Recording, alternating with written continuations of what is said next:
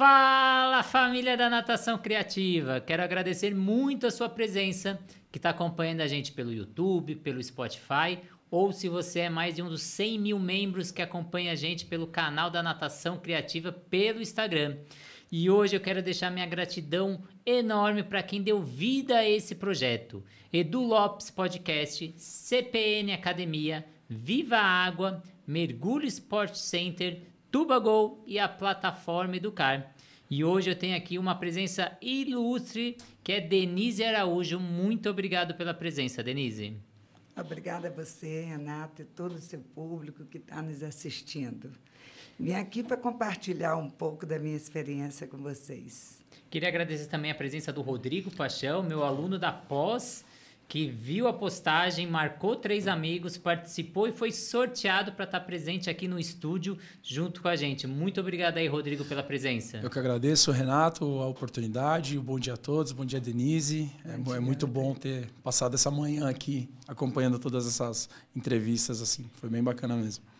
Denise, queria que você contasse um pouquinho da sua vida, além da academia, que são mais de 30 anos de existência ali, a Viva Água mais de 100, 6, 6 mil metros quadrados de academia, e ali em São Luís. Conta um pouquinho dessa sua história com a natação. Na realidade, a minha história se mistura é. com a natação. Eu sou filha de professores de educação física. Meu pai fundou o curso de educação física da Universidade Federal do Maranhão.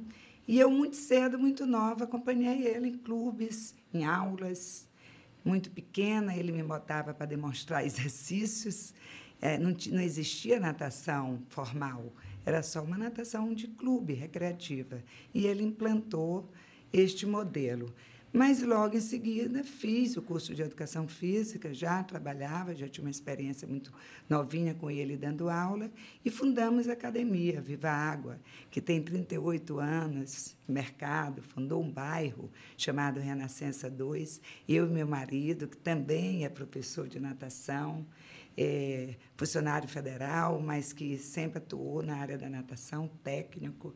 E a gente ousou, numa cidade pequena como São Luís do Maranhão, fazer um, ter um formato e um modelo de metodologia que naquela época foi uma coisa muito difícil, né? Porque nós tínhamos que alfabetizar uma população, uma sociedade que não via a natação como uma prática importante para as crianças desde os médicos que eram contra botar, expor crianças em piscinas públicas e até a comunidade, as escolas. Então foi um trabalho assim de formiguinha, mas que nós só temos hoje colhendo frutos, só colhemos frutos.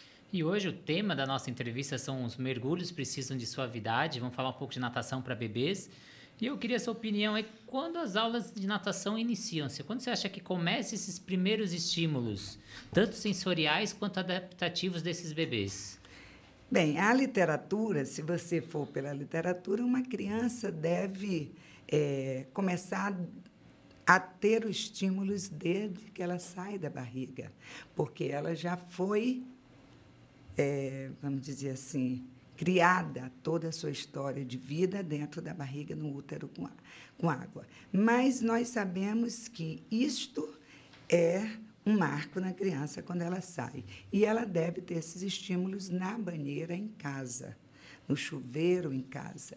Não se deve expor logo essa criança a um ambiente que seja um ambiente público antes dos três meses.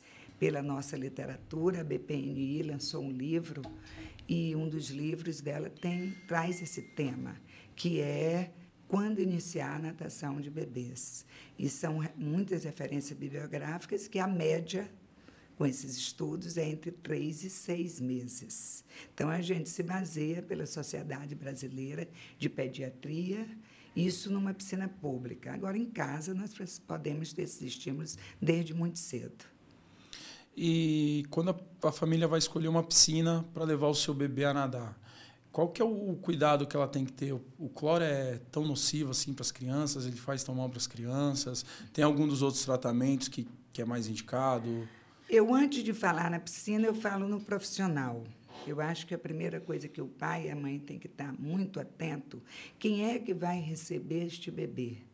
Que é uma coisa tão preciosa e tão valiosa que você tem. Qual é o profissional, qual é o preparo desse profissional para receber este bebê? Você sabendo disso, que esse profissional tem um conhecimento sobre desenvolvimento infantil, sobre os princípios físicos da água, pressão, volume, tudo que envolve a mudança de comportamento no meio aquático, aí a gente tem que também avaliar os aspectos físicos, temperatura, cloro, que este pH teve esteja no pH da lágrima dos olhos, que é o ideal para isso não agredir os olhos deste bebê tão sensível. Nós temos que ver profundidade para que esse pai que vai estar com essa criança esteja numa posição postural adequada. Temos que ver esses banheiros, como que essa segurança, se há uma corrente de vento fria ou um volume é, maior de pessoas que incomodam-se, a área de circulação Sim. desses espaços. Então, são algumas.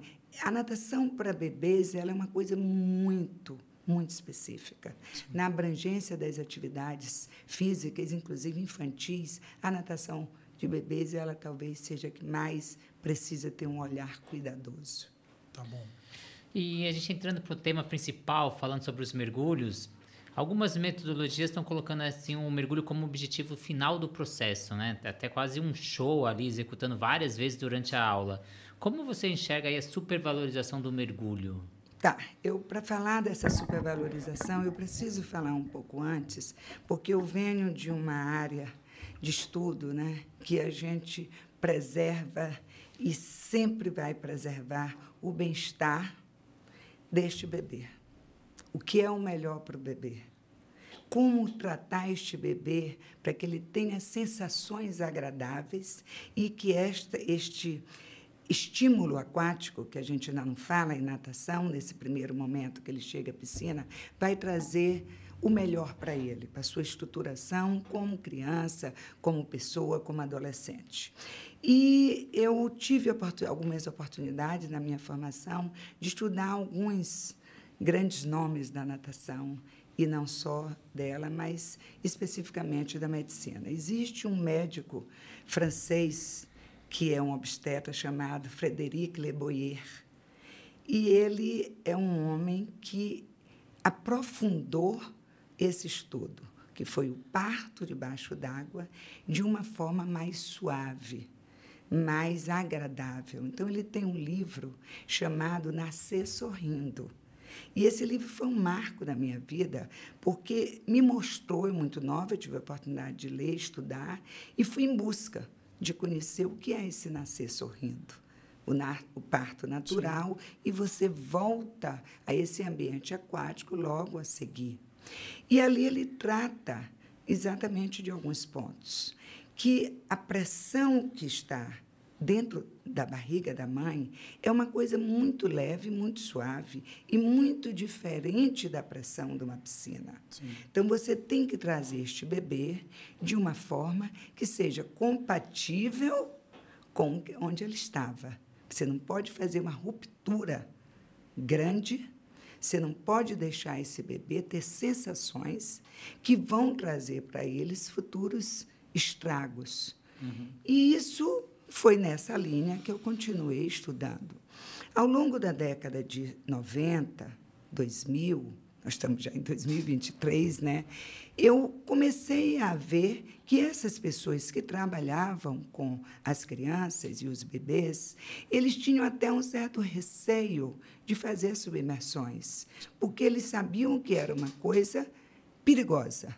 Os pediatras tinham campanhas radicais, a Associação de Pediatria, no início, era muito contra as submersões. E aí, participando de encontros internacionais, eu tive a oportunidade na Austrália, na França, participar de todos os encontros. Antes de vir o, o Mundial para cá, nós íamos para fora, né? Sim. Antes de ter a WABC, que é quem selou o encontro os, os, primeiros encontros. E lá já existia essa discussão sobre algumas submersões profundas, sobre alguns é, casos de crianças com fobia de água, com traumatizadas a ponto de chorar, de vomitar. E eu sempre defendi a bandeira que a criança tem que ter um mergulho da forma mais leve, mais suave, mais agradável, que é o mergulhar sorrindo. Então, é aquela ideia do nascer sorrindo, com mergulhar sorrindo, a expressão facial sorrindo, é o melhor para ela. Que isso vai levar uma vida duradoura na piscina, Sim. na natação, não vai ser interrompida, que é o que se tem hoje. Então, na década, vamos trazer para cá, voltar, é o que eu tenho visto, o que eu tenho recebido, porque eu tenho aqui uma história de 38 anos, são mais de 40 mil alunos registrados que aprenderam a nadar na minha empresa. Certo. Então, nós temos 38 anos e eu comecei muito nova. E esses eh, são registros né, de crianças que aprenderam a nadar. Eu estou com essa segunda geração. Os pais que aprenderam lá estão trazendo os filhos. E todos tiveram essa aprendizagem, que o Sim. nome da Viva Água é Viva a Água para viver experiências na água. As mais saudáveis, viva por saudar o elemento água. Viva por ser um elemento vital para a vida, a água. E essas vivências na água, elas têm que ser sempre de uma forma agradável ela não pode ser traumática. E ao longo desses anos, agora os últimos anos, vamos botar cinco anos para cá, seis anos para cá, nós temos recebido um número de alunos muito grande traumatizados, onde pais chegam para a gente e diz meu filho gostava de água, professora. Eu botei numa escola de natação, eu botei no condomínio para fazer aula, eu botei não sei aonde, e agora meu filho não quer mais tomar banho nem de chuveiro. Professor, o que, que aconteceu? Meu filho está tendo, é, acordando assustado, com medo, e só fala: mergulho não, mergulho não.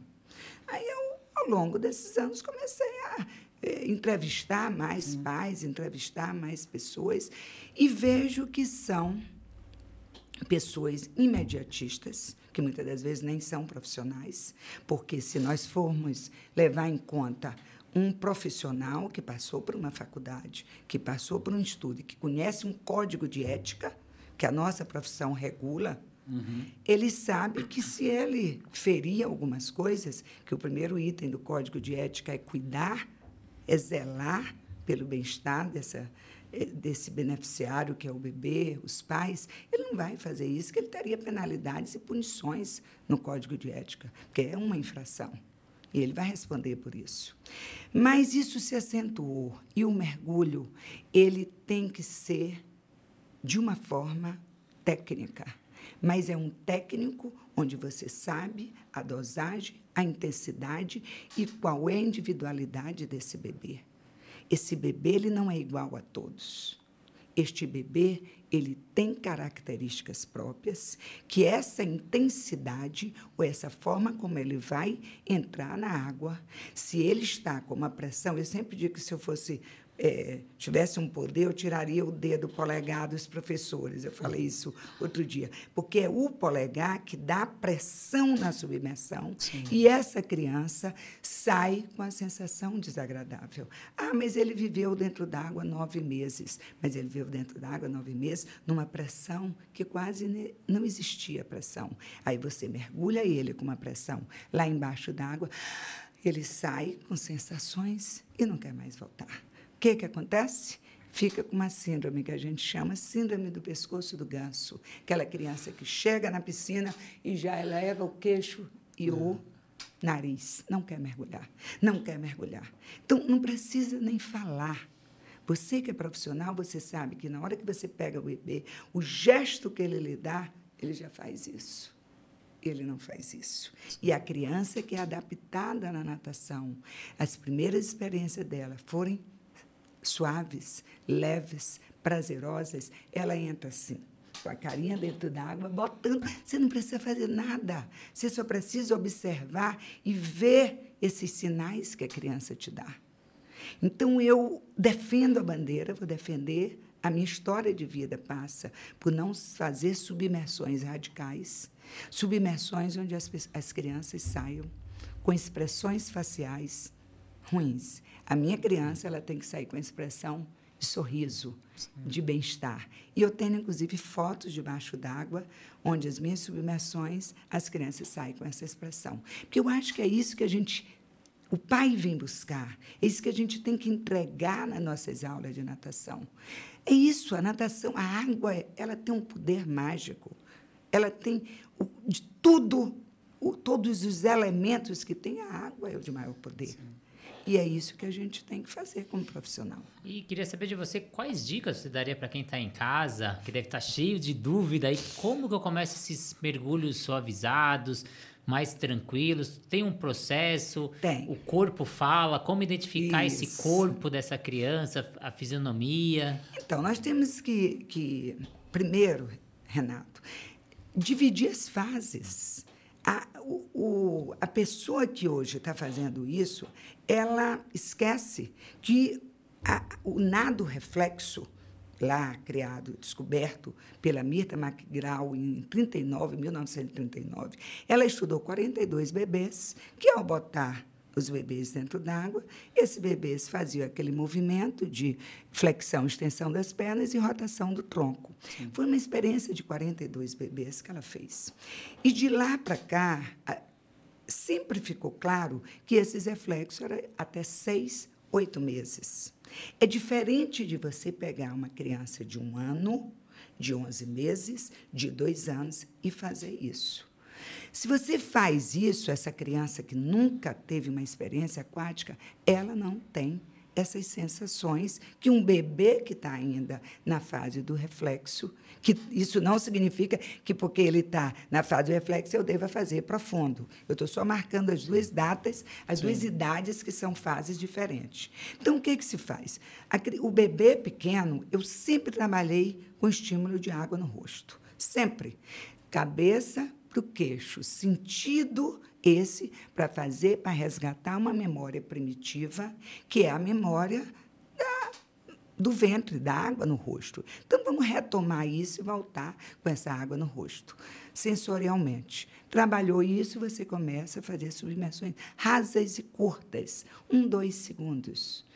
Depois, você pode fazer as, as submersões maiores, cinco segundos, sete segundos, média não precisa fazer logo a profunda. E depois você começa a fazer isso já num estágio maior, onde a criança vai ela vai evoluir, vai para o voluntário, ela saiu do reflexo.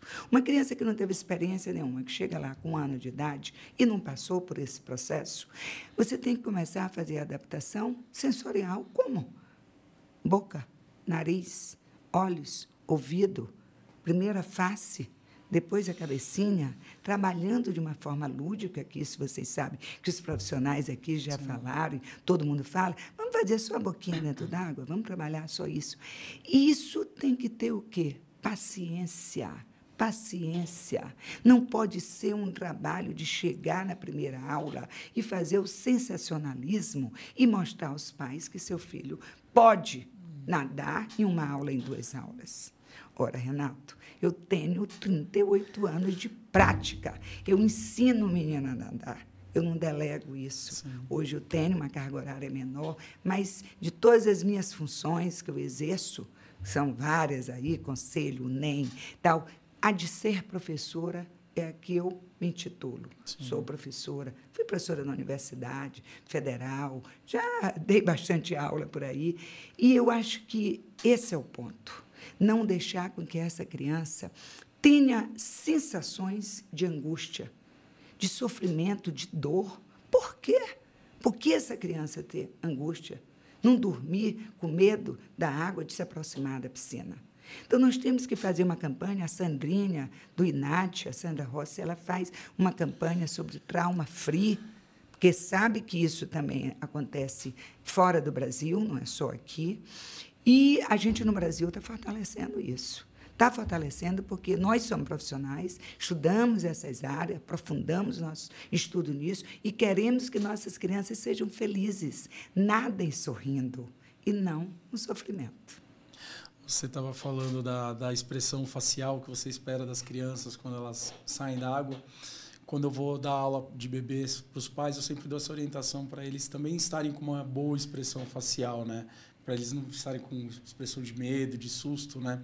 Você tem mais alguma orientação para os pais, assim? Porque o a aula é um, tenho, é um período, tenho, né? Tenho, Os pais são o meu alvo. Porque a insegurança do pai passa é, para o bebê, é. né? Então, essa importância. Então, os pais, os pais, eles vêm com vários medos. Quais são os medos do pai?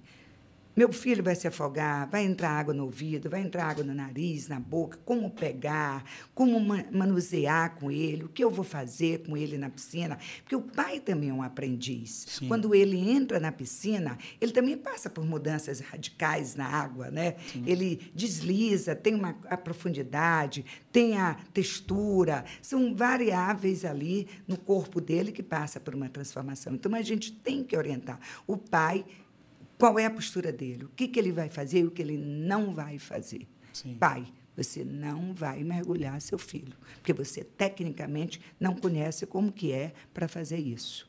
E ainda tem uns que querem mergulhar com o bebê junto, que é mais grave, porque ele não dá conta nem dele, tem uns que ainda botam a mão no nariz e querem controlar também o bebê. E aí solta o bebê, aí o bebê engasga, aí o bebê fica naquela angústia, naquele sofrimento. Então, o pai, ele tem que primeiro confiar no profissional, ele tem que esperar as informações do profissional para que essa aula seja melhor cedida. E o que ele pode ajudar?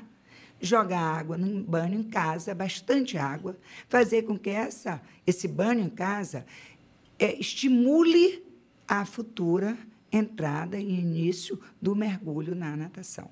Resgata mais essa memória primitiva que é a água no rosto. Eu queria deixar aí um agradecimento aos nossos patrocinadores, né, parceiros, a CPN Academia, com mais de 30 anos aí, um ambiente familiar contribuindo para a conexão com os alunos, a Viva Água, representada aqui pela Denise, muito obrigado ali, mais de, são 38 anos que você comentou, desde 84 ali em São Luís do Maranhão, com 6 mil metros quadrados. Você, é, uma academia Os, grande. Oswaldo Teles, Vitor Teles ali à frente. A Mergulho Sport Center, que também passou aqui em, um, em uma das entrevistas. O Tubagol, a primeira plataforma aquática destinada para pais e filhos. O, a, a plataforma Educar e o Edu Lopes Podcast. E eu queria agora que a gente entrasse um pouquinho na parte de acessório, um pouco de materiais, que, que ele auxilia nesse processo de ensino-aprendizado na parte de bebês ali? Eu acho que os materiais eles devem ser usados. Eu não sou radical contra material, acho que as boias devem ser usadas. O grande problema é você usar só um material ou só um material. Eu acho que a boia ela tem um objetivo, a boia circular, você bota a criança dentro da boia, você permite que essa criança tenha uma separação da mãe. Agora, você tem que saber botar essa criança na boia. Porque a boia, ela primeiro tem que ter um diâmetro adequado com a idade do bebê.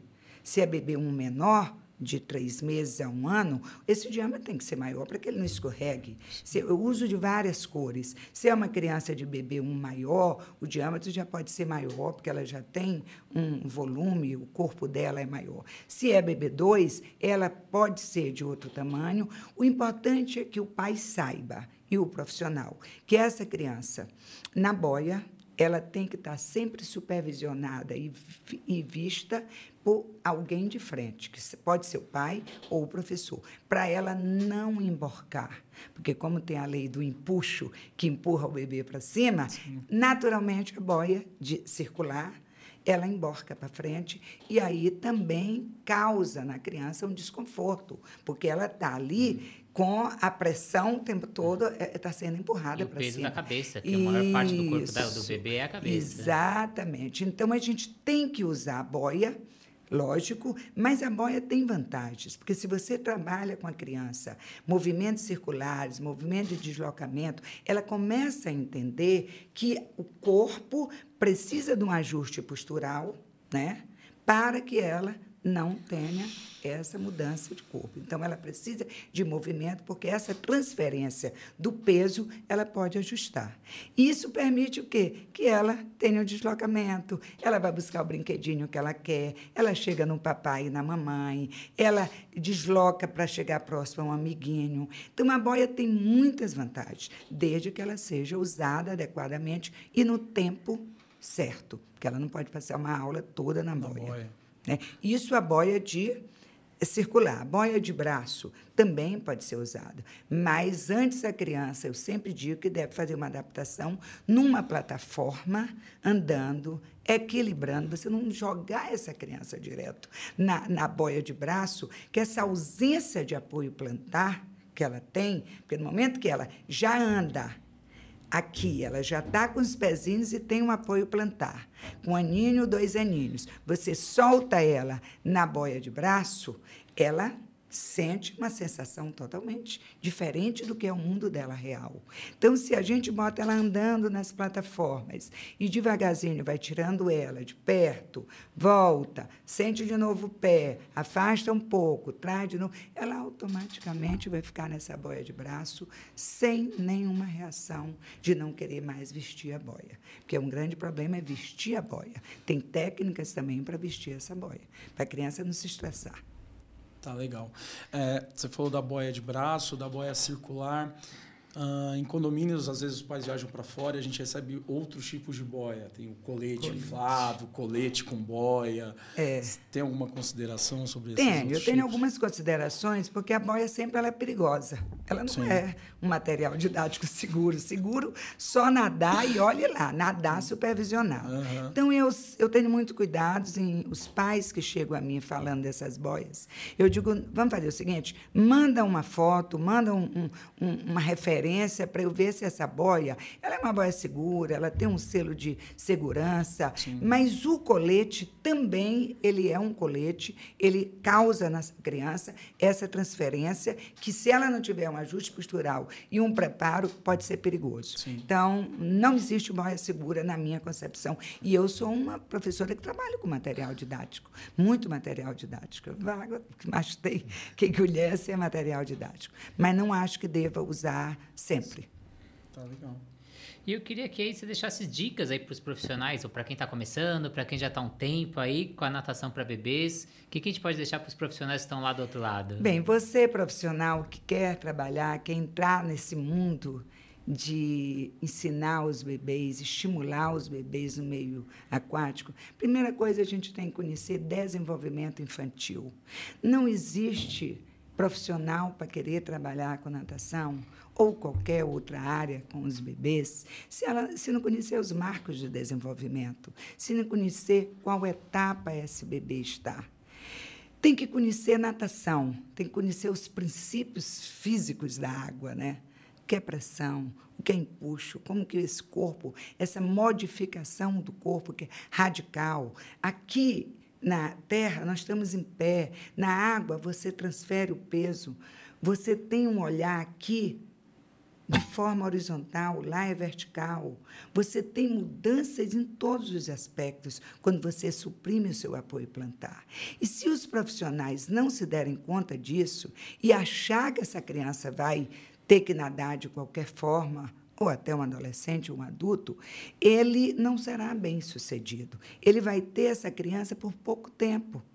Ou seja, ele interrompe um processo de aprendizagem da natação infantil, que é isso que nós temos vindo. A gente discute muito na BPNI por que, que essas crianças interrompem a prática da natação com 6, 7 anos, vão para futebol, querem fazer outros esportes, porque a natação está deixando de ser criativa, está deixando de ser agradável, está deixando de ser prazerosa.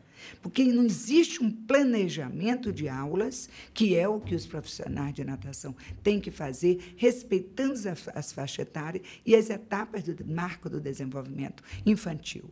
Então, eu acho que a, a área é maravilhosa, a área é de uma abrangência enorme, mas você tem que conhecer o desenvolvimento infantil e conhecer a natação, né? conhecer Sim. a fisiologia, conhecer a psicologia, os aspectos é, emocionais da criança, tudo.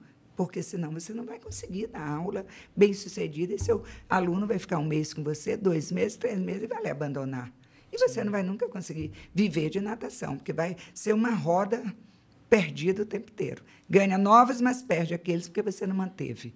Porque você não tem planejamento, metodologia para que isso dê certo. Você citou um problema que a natação vem enfrentando no Brasil, né? Tem um estudo da metodologia Gustavo Borges, que eles entrevistaram 387 academias, que as crianças, quando saem da iniciação para o aperfeiçoamento, a gente perde 70% dessas crianças. Foram 32 mil crianças que deixaram de nadar. Que poderiam estar no mundo da natação. Que poderiam estar no mundo é. da natação.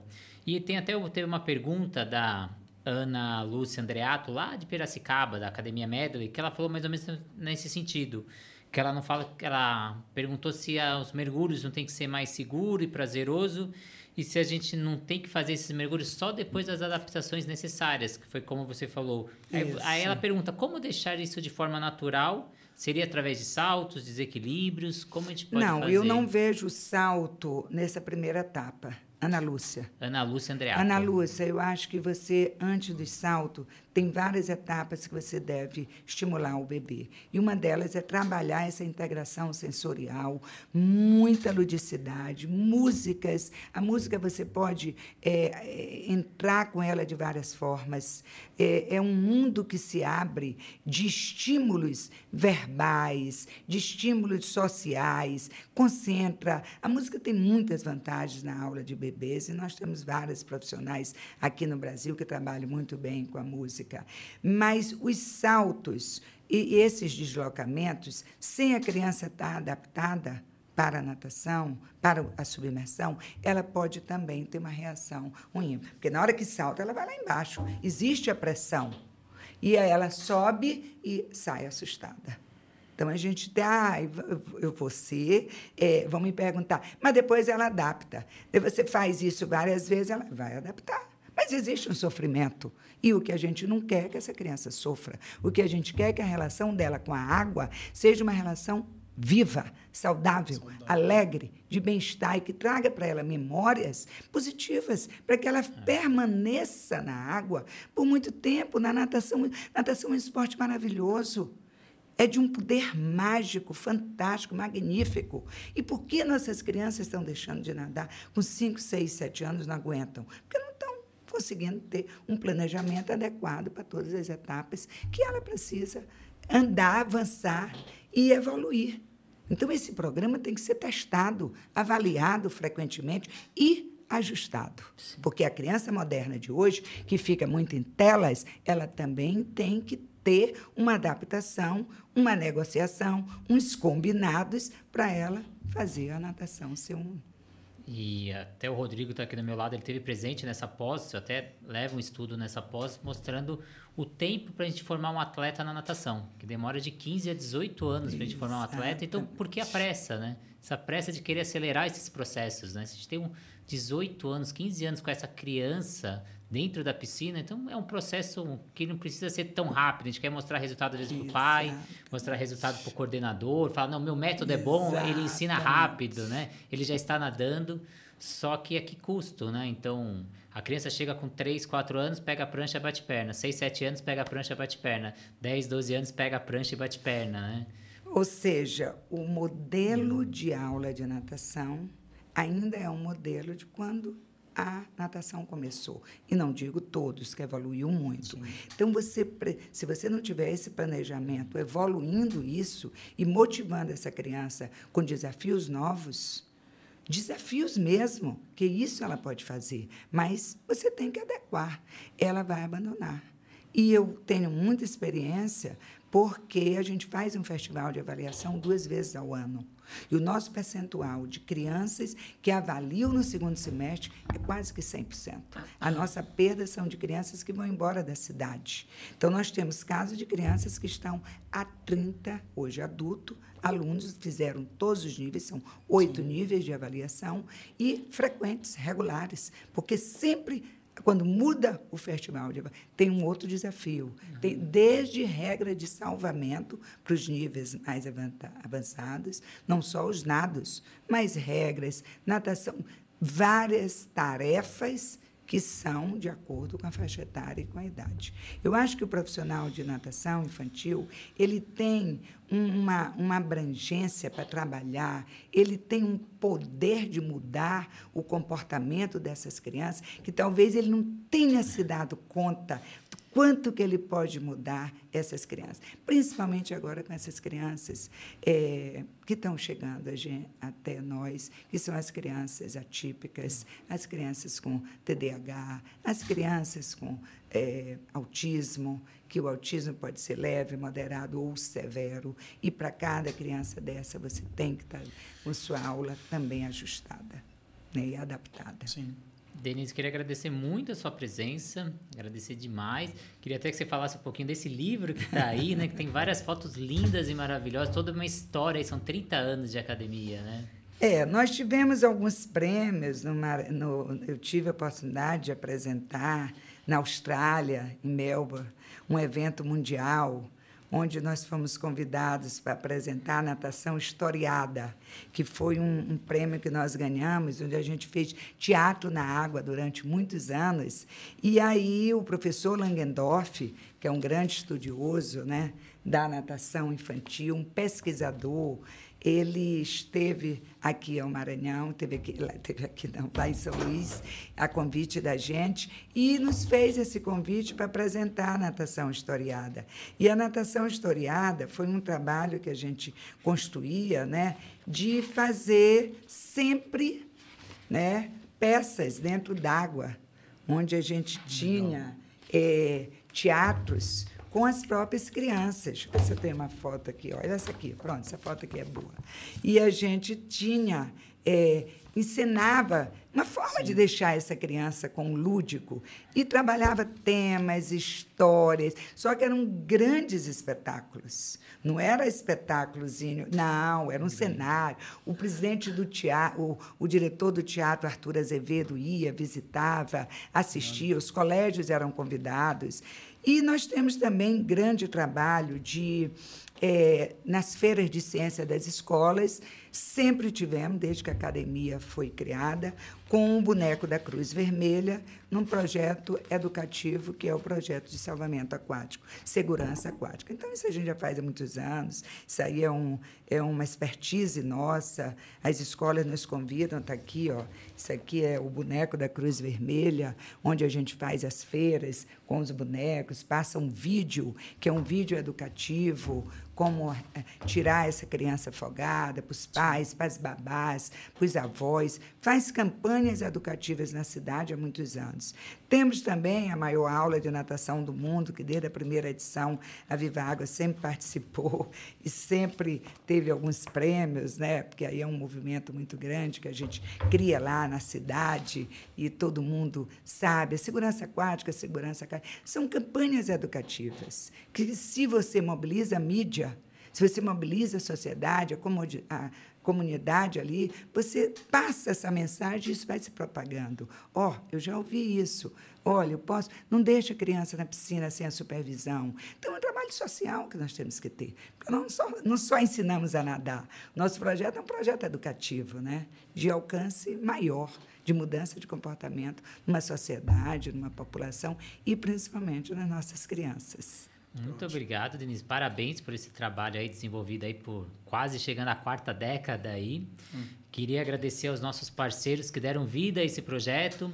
Edu Lopes Podcast já fez diversas gravações junto com a Natação Criativa. A CPN Academia, mais de 30 anos ali, promovendo um ambiente familiar que contribui para a conexão dos alunos.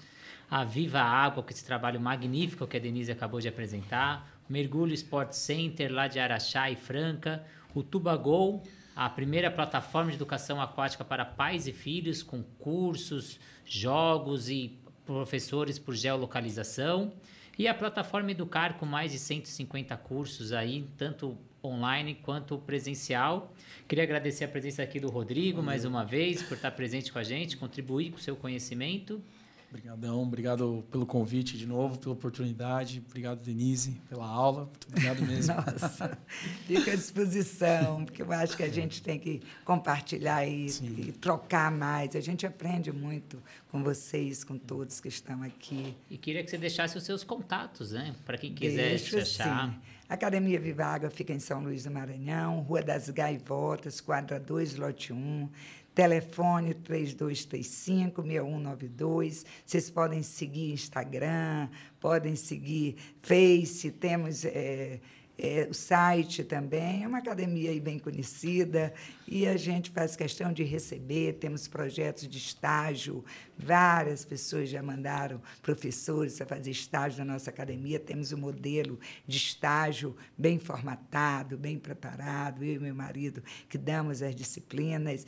E a gente tem o maior prazer em receber todos que vão lá, muitos do INAT, muitos da BPNI já nos visitaram e estamos de porta aberta para receber qualquer um e poder compartilhar e trocar um pouco essas experiências. E agora compartilhar com o povo aí dos membros da Natação Criativa, mais de 100 Isso. mil membros, agora o convite para ir lá em São Luís do Maranhão conhecer a Viva Água.